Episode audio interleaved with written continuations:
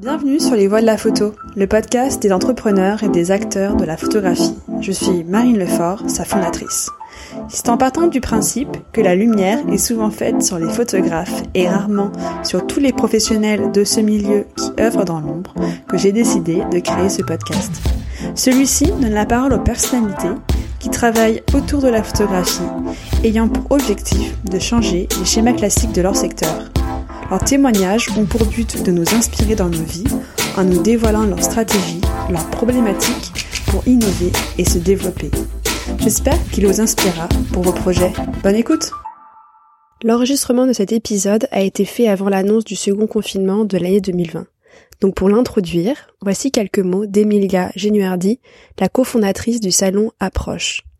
Les nouvelles conditions sanitaires nous ont conduit à reporter la quatrième édition du salon Approche.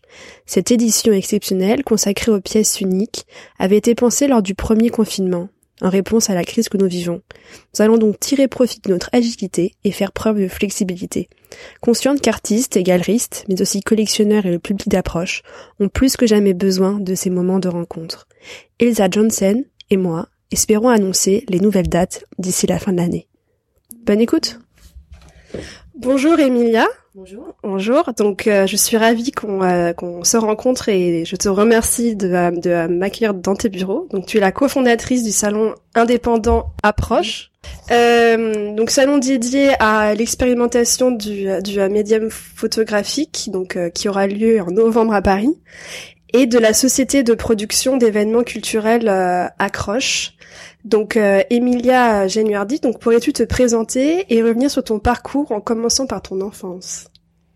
Oula, ça fait loin.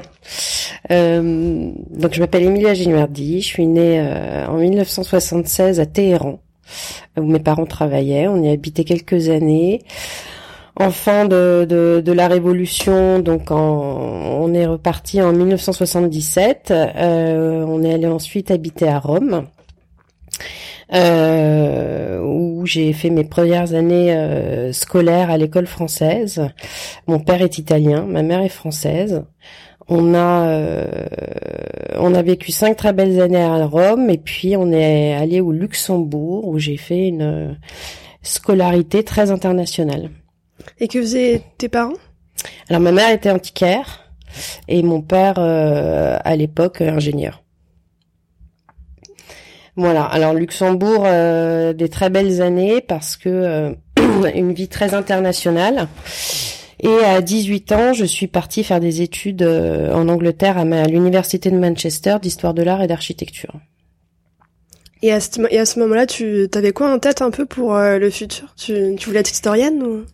J'avais rien du tout en tête pour le futur. Je ne savais absolument pas quoi faire. D'ailleurs, euh, je suis partie en Angleterre. Euh, j'ai fait une première année euh, d'histoire moderne et de politique, ce qui ne m'a pas plu du tout. Mais une de mes amies, une de mes premières rencontres à la fac en Angleterre, étudiait elle l'histoire de l'art. Et j'allais toujours piquer ses livres dans la bibliothèque. Et j'étais bien plus passionnée par ses cours que par les miens. Euh, donc j'ai fait une année, euh, on pourrait dire que j'ai fait une année blanche et je me suis inscrite en, histoire de l'art euh, et architecture. Dans le département d'architecture de la fac, il y avait une chambre noire. Et je me suis essayée au tirage. Un ami à moi euh, m'emmenait de temps en temps dans la chambre noire, m'a appris à faire des tirages. Et j'ai commencé, euh, ma passion pour la photographie s'est dévoilée d'abord par la chambre noire, par le tirage. C'était pour moi une une chambre, une pièce euh, calme, euh, réservée, où où j'oubliais un peu le tumulte de la vie étudiante de Manchester et où j'aimais venir à me reposer et et, et jouer avec les chimies pour tirer des photographies. Et tu et tu prenais en photo euh, tes amis ou c'était déjà enfin c'était dans dans une approche euh, expérimentale ou c'était Non, c'était euh, je pense que la première approche vraiment de la photographie que j'ai eue hormis le tirage, c'était une approche plus documentaire. je photographiais pas forcément mes amis, mais je photographiais des passants dans la rue. J'allais beaucoup à des manifestations écolo. Et, et, je photographiais je photographiais ces événements des événements comme ça c'était un, un, appareil photo mon premier appareil photo c'était un FM2 euh, D'ailleurs, c'était mon premier et le dernier. Hein, c'était l'unique que j'ai jamais eu. Et euh, et, euh, et je photographiais un peu tout ce qui me plaisait euh, au cours de mes journées. Euh, voilà. Et du coup, à la fin de ces études, à la fin de ces études, euh, je me suis dit, ben, je porte une nationalité française. J'ai jamais habité en France.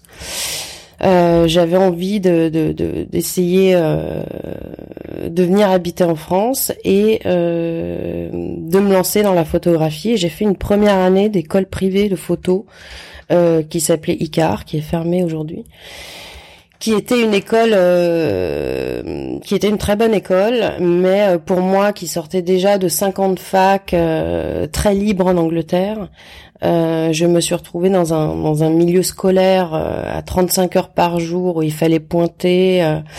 Euh, ça a été ça a été assez compliqué de, de, de me soumettre à une autorité scolaire à nouveau comme ça.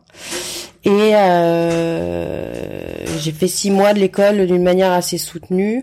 Et puis je me suis très vite mise à travailler et et à avoir envie de, battre de mes propres ailes. Et quel travail du coup? T'as pu trouver euh, Alors mon premier travail à Paris était euh, coursier. J'étais coursier pour une agence de presse photo. Alors une agence de presse euh, qui à l'époque s'appelait PPCM, Photo Press Communication Media, qui était une agence de presse euh, spécialisée dans et la photo people et euh, et la photographie plus euh, journalistique documentaire. Mais surtout la photographie people. Jusqu'au euh, 11 septembre jusqu'au 9/11 euh, à New York où euh, on a fait un partenariat sur le sur le coup euh, avec le New York Daily Mail. Alors, il faut euh, replacer un peu les choses dans le contexte du point de vue photographique. C'était euh, c'était vraiment la période du de la bascule de la photographie argentique et de la photo numérique. Euh, le numérique venait d'apparaître. Tout à coup, on avait la capacité de, un photographe pouvait photographier euh, un événement et on pouvait le recevoir à l'autre bout du monde euh, quasiment en temps réel sur un ordinateur. Et étant à l'époque au sein de PPCM la seule bilingue, j'ai passé un, un partenariat avec le New York Daily Mail. Et, euh, suite aux catastrophes euh, et aux attaques terroristes à New York, euh, je recevais les photographies en direct et deux coursiers euh, je suis devenue commerciale, c'est-à-dire coursier, ça voulait dire quoi exactement Alors coursier, euh, je livrais les photographies euh, dans les euh, services photos des, des, différents magazines ou euh, ou journaux. Donc en forme d'intermédiaire entre l'agence et les magazines? Oui, non. Alors coursier, c'est beaucoup moins chic qu'intermédiaire. Hein. Coursier, on livre et c'est tout. On, on, dépose un pli et, et on s'en va. Mais c'était autant chez Elle, chez Marie Claire que Libération, Le Monde Télérama, voilà. Commercial, là, on, on prend du galon, le statut augmente et euh, on vend les photographies. Euh, C'était aussi la grande période de la presse où euh, où les magazines achetaient des photographies très chères, quelquefois bloquaient des photographies pour que les, les, les compétiteurs, les, les autres les autres titres ne les publient pas. Et, euh, et c'était un jeu de, de, un travail de négociation euh, assez soutenu.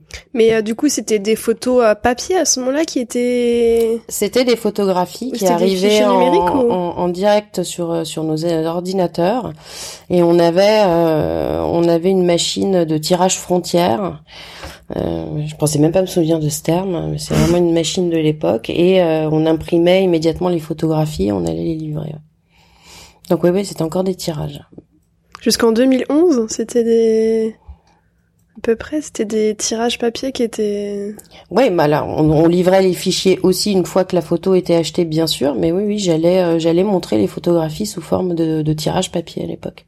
D'accord. Et donc du coup, t'étais commercial J'étais commercial. Euh, ça a été une, une grande époque, un peu glauque aussi, hein, euh, faut l'avouer. Et euh, je me suis vite euh, prise au jeu de lire les, les, les quotidiens, en tout cas la presse en général. Euh, de manière retournée, c'est-à-dire d'inspecter tous les crédits photographiques euh, de toutes les photos qui étaient publiées.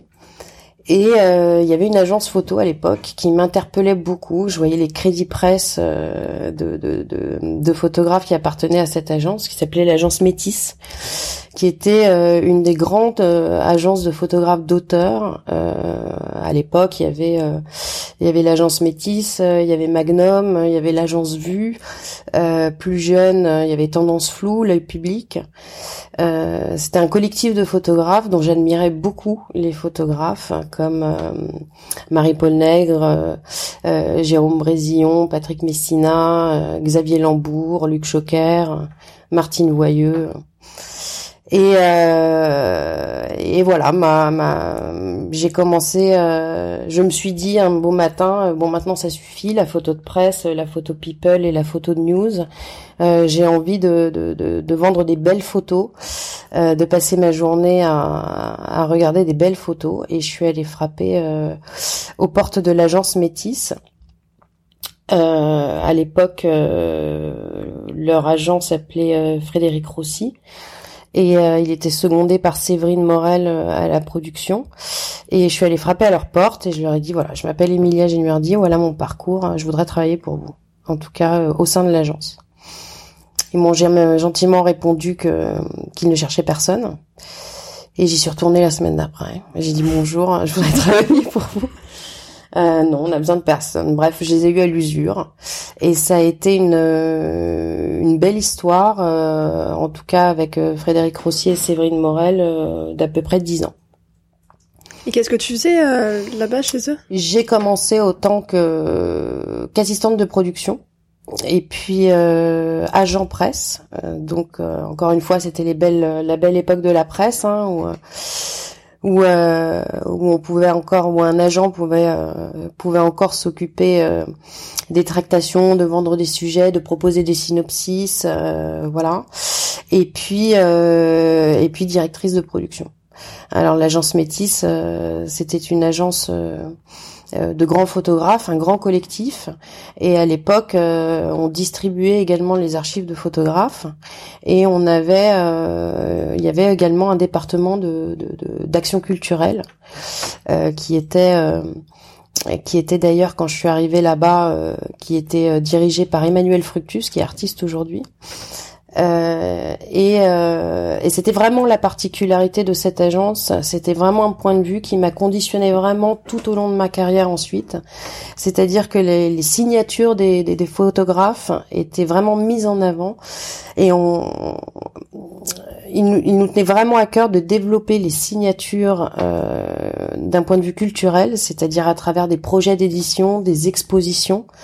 Euh, d'abord pour se faire plaisir et puis surtout euh, pour les alors j'aime pas ce terme mais pour les représenter mm. en d'une manière plus commerciale ensuite.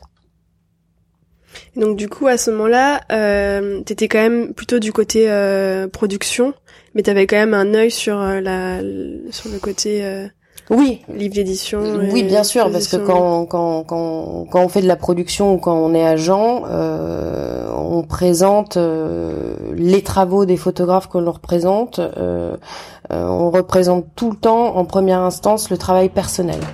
Euh, l'idée étant de, de, montrer comment un regard peut ensuite s'adapter à la commande.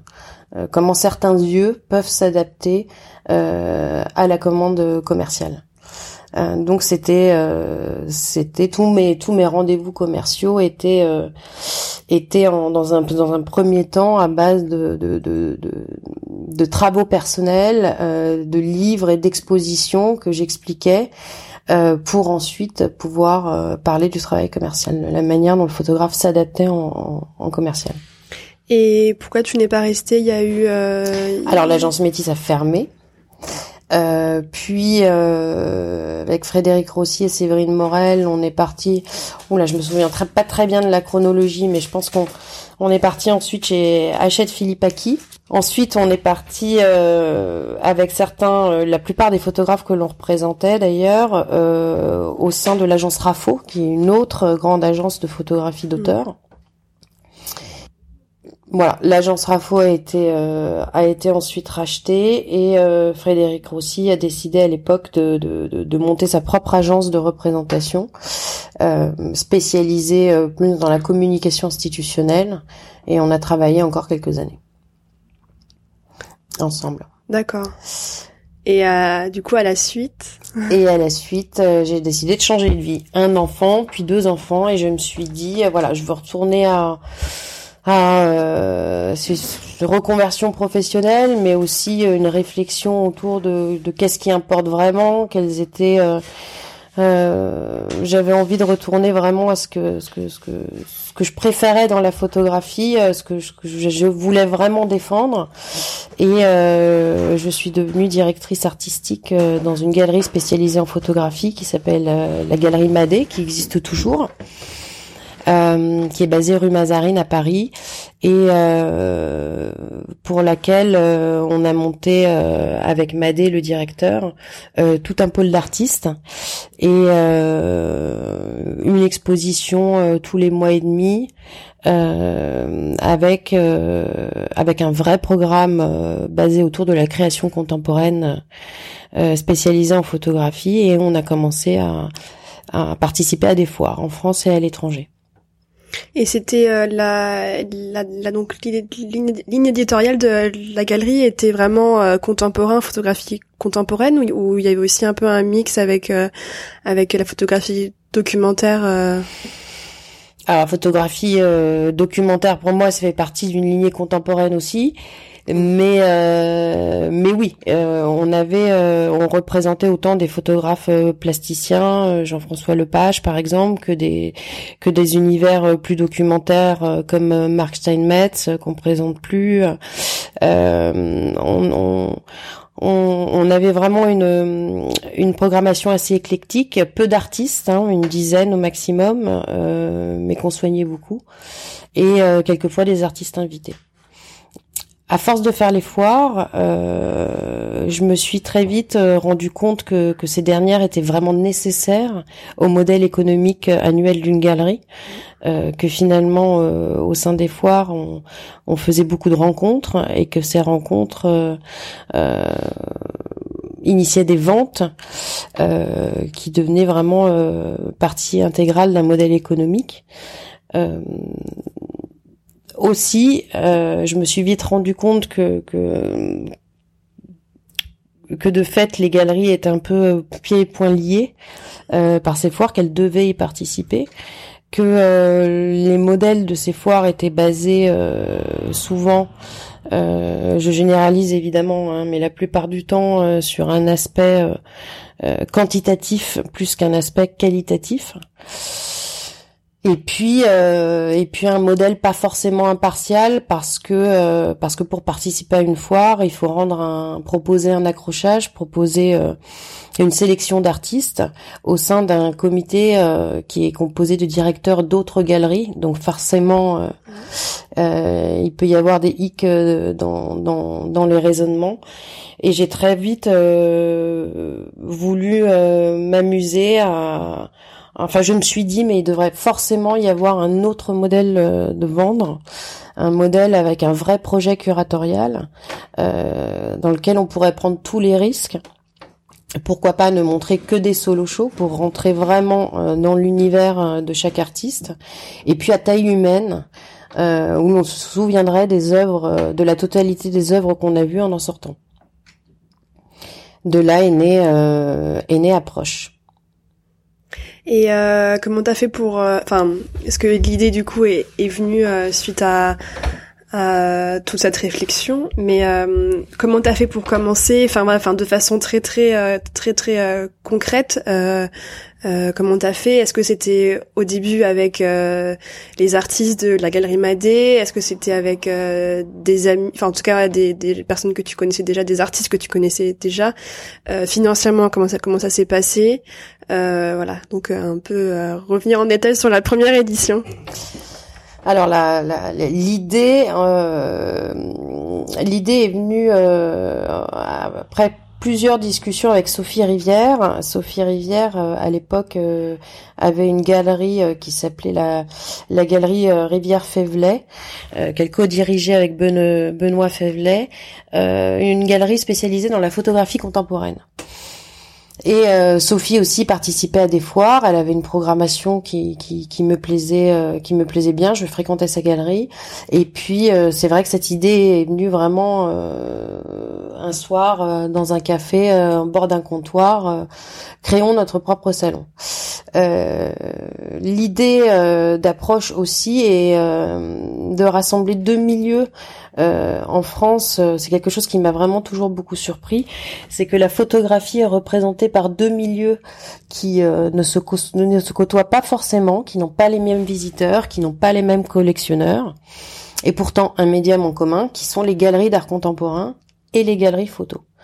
Et euh, et je me posais, je me dis, je me suis toujours demandé, mais pourquoi un collectionneur en galerie photo achèterait pas dans une galerie de la photographie dans une galerie d'art contemporain et vice versa Et pourquoi euh, on a euh, deux salons euh, internationalement reconnus qui, qui en France qui sont la FIAC, foire d'art contemporain, et, et Paris Photo en photo, et pourquoi pas un jour poursuivre ce raisonnement une foire dédiée à la sculpture. Euh, L'autre, euh, donc de cette année et de cette idée aussi découlé le fait de, de, de, montrer des, des, artistes non seulement photographes, mais aussi qui vont s'emparer de la photosensibilité euh, d'une manière un peu plus plasticienne et la détourner pour euh, pour imprimer sur du verre, du plâtre, du cuivre, euh, différents matériaux. Pourquoi pas aussi des, des, collectionneurs de, de photographie vernaculaire qui vont revoir euh, leur collection en étant eux-mêmes artistes. Je pense par exemple notamment à Edouard Offenbach, à Emmanuel Fructus que je citais tout à l'heure.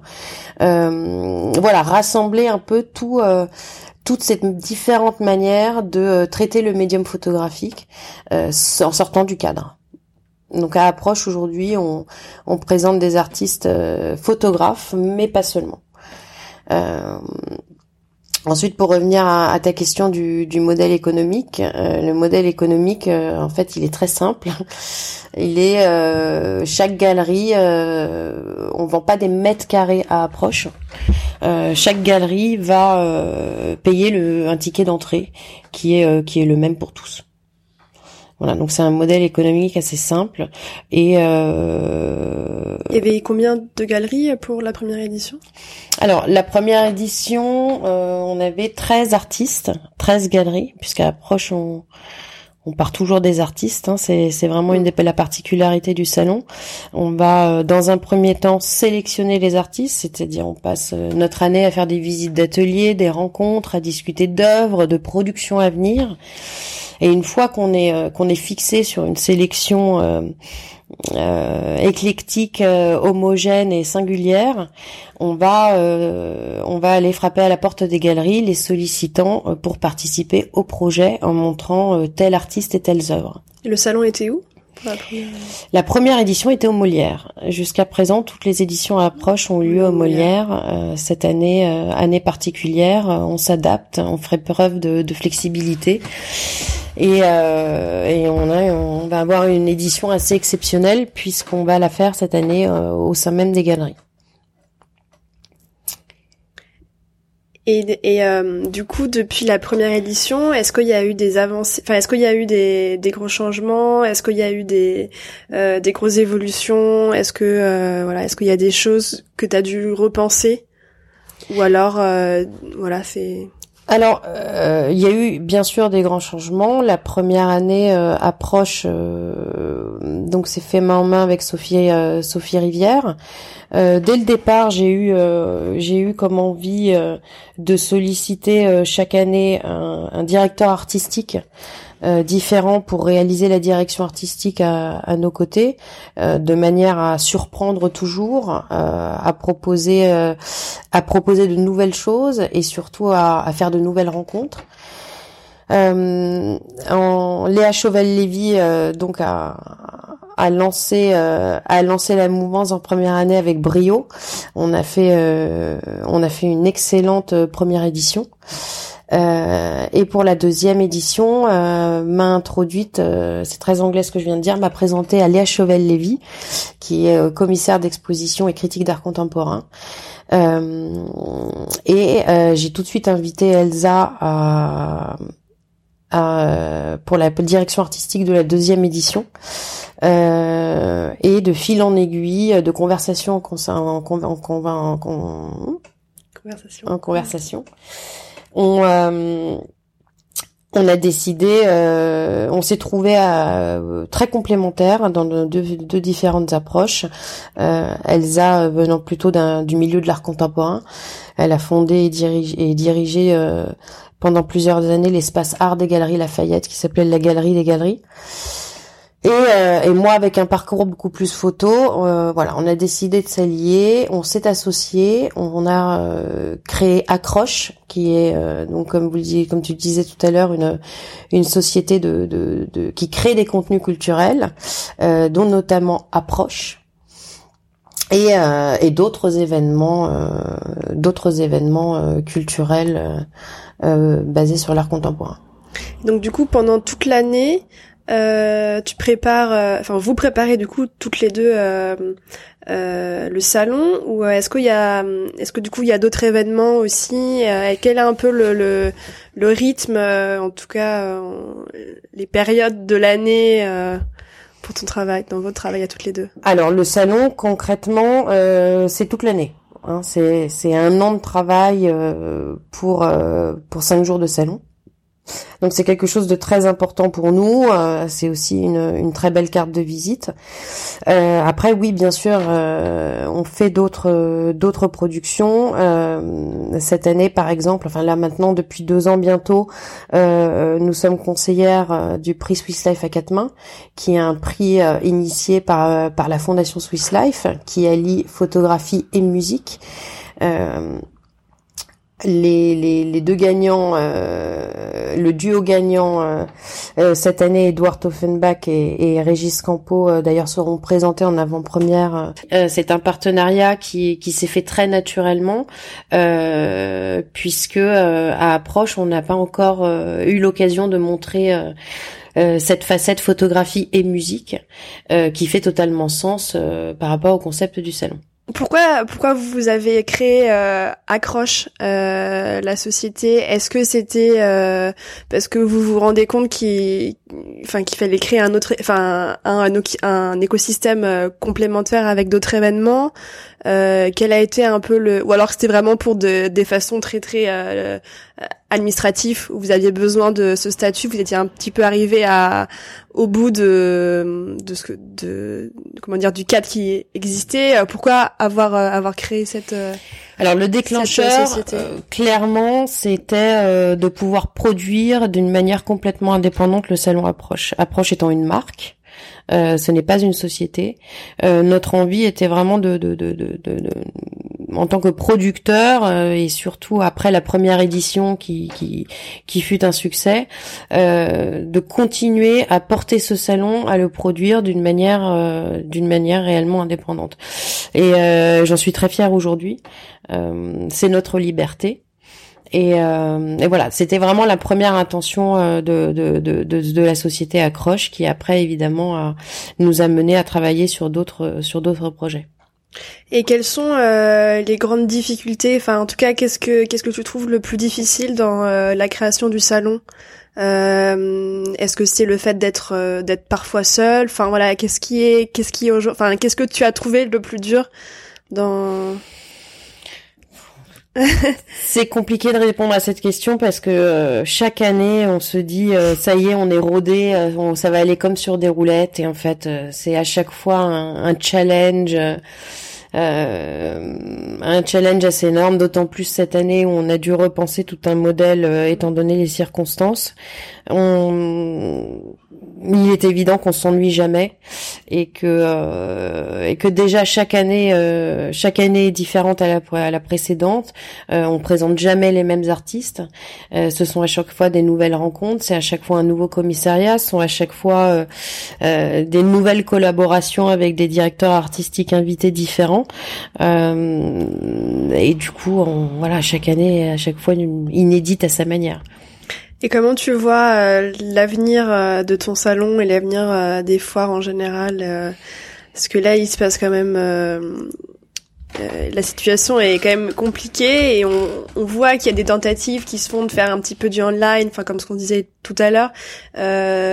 Toi, sur le, par exemple, dans je sais pas, cinq ans, enfin en tout cas une, un temps relativement long, euh, est-ce que est-ce que tu vois des tendances, est-ce que tu vois des, des choses qui vont devoir changer? Ou est-ce que tu penses que ça va juste être une parenthèse d'un an et dans un an on, va on, on, euh, va revenir sur les mêmes euh, les mêmes modèles? Je pense que les, les certains modèles perdureront, mais mais clairement cette cette cette période inédite a vraiment initié des, des, des, des, beaucoup de réflexions dans le monde de l'art contemporain et, euh, et je pense que ça va être une, une ouverture vers d'autres modèles et d'autres modes de, de, de, réflexion et de monstration. Ça, c'est vraiment une chose évidente. Euh, dès le confinement, euh, moi j'ai commencé à me poser beaucoup de questions. J'ai passé beaucoup beaucoup de temps au téléphone à discuter avec les, les directeurs de galeries, à essayer de jauger la, la situation.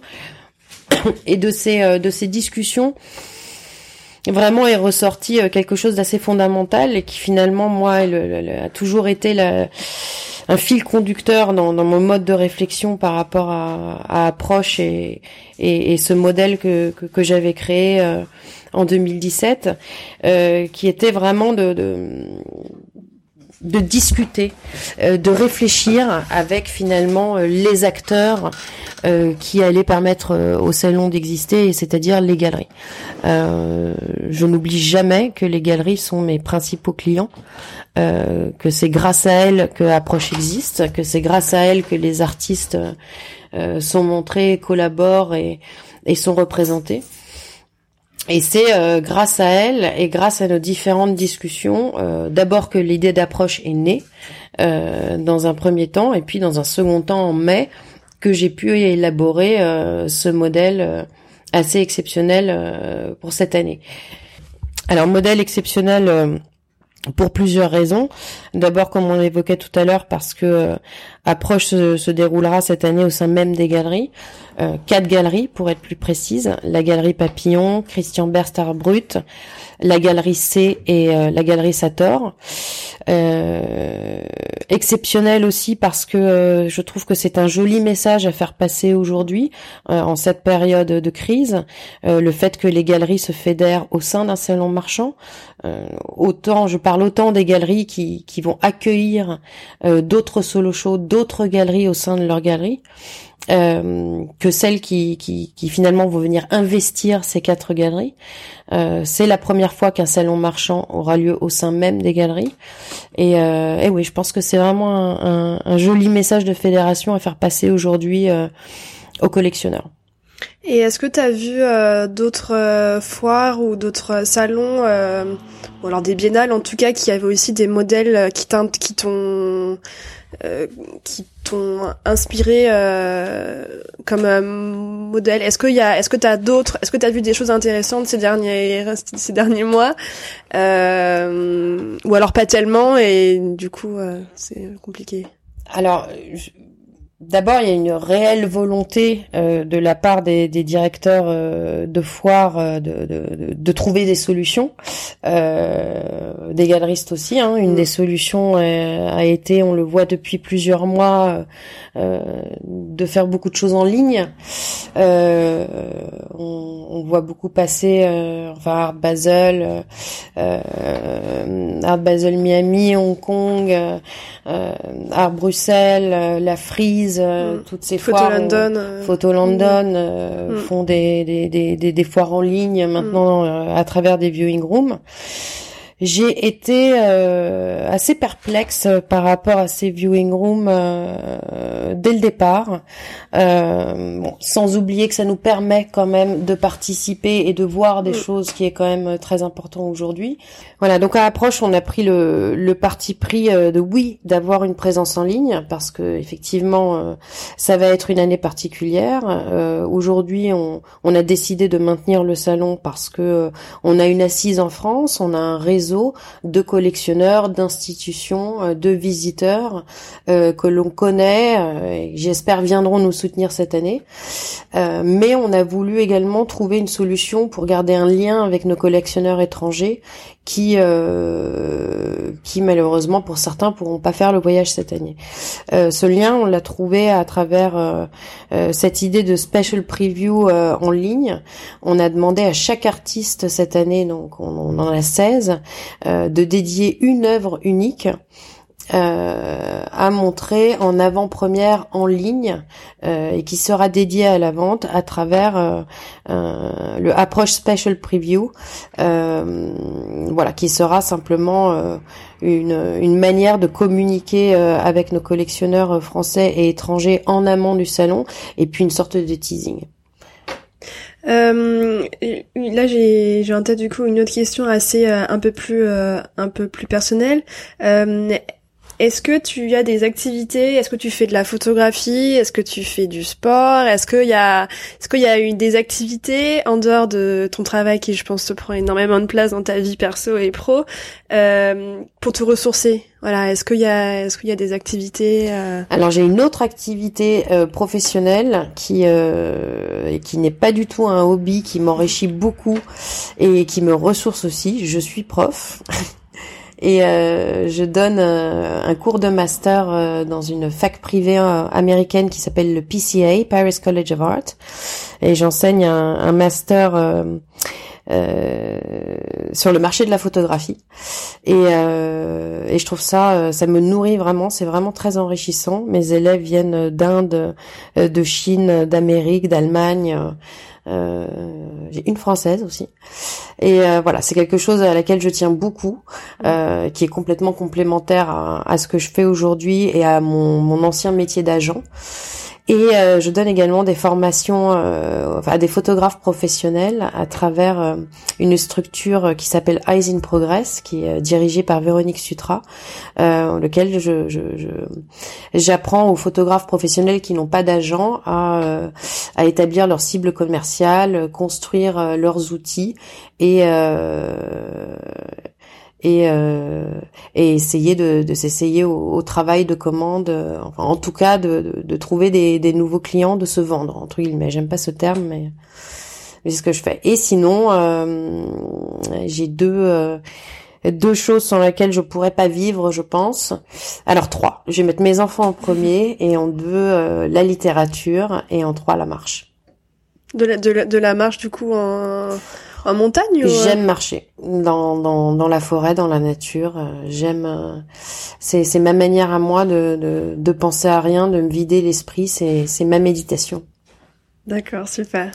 Euh, est-ce que tu aurais des conseils euh, pour des personnes qui se lancent, qui veulent lancer une foire, un salon Voilà. Est-ce que est-ce qu'aujourd'hui, voilà, en ces, en ces temps troubles, tu aurais euh, en tout cas des, des conseils ou alors un conseil une, qu'on t'aurait dit ou alors... Euh... J'en aurais deux majeurs, évidemment. Le premier, c'est d'inventer. C'est euh, analyser les modèles, oui, mais euh, mais surtout pas les suivre. Euh, suivre son instinct. et puis et puis le deuxième, communiquer communiquer, c'est aussi savoir bien s'entourer et, et c'est comme ça qu'on qu'on qu'on teste un peu euh, euh, qu'on teste son idée surtout et qu'on a des retours et, et qu'on qui permet surtout de, de pouvoir euh, de pouvoir évoluer, de faire évoluer son idée euh, dans le bon sens. Je sais pas s'il y a des choses qu'on n'aurait pas abordées euh, ou, ou, sur lesquelles tu voudrais qu'on revienne ou alors euh, si peut-être, peut-être que j'ai oublié quelque chose d'assez fondamental à approche cette année, qui fait que ce sera également euh, et surtout une année exceptionnelle. C'est que fort du succès des, trois premières éditions euh, et également en termes de vente, on a décidé cette année de, de, dédier le salon aux pièces uniques, aux pièces uniques photographiques. Une autre manière de, de mmh. tisser le lien entre photographie et, et art contemporain. Et puis surtout comme approche euh, n'est pas voué à à grandir en taille. Euh, c'est un, salon à taille humaine et, mon souhait est vraiment que qu'il reste tel. Euh, l'idée c'est d'évoluer en idée et et ça c'est la nouvelle idée 2020. Super. Et eh ben merci beaucoup. Merci, merci à toi. Merci. Au revoir. Merci d'avoir écouté Les Voix de la Photo. Si l'épisode vous a plu, partagez-le autour de vous, abonnez-vous, laissez votre avis et des étoiles. Si vous voulez en savoir plus, suivez-moi sur les réseaux sociaux. Je vous invite également à me contacter pour m'indiquer les sujets ou les personnes que vous aimeriez entendre. À très vite!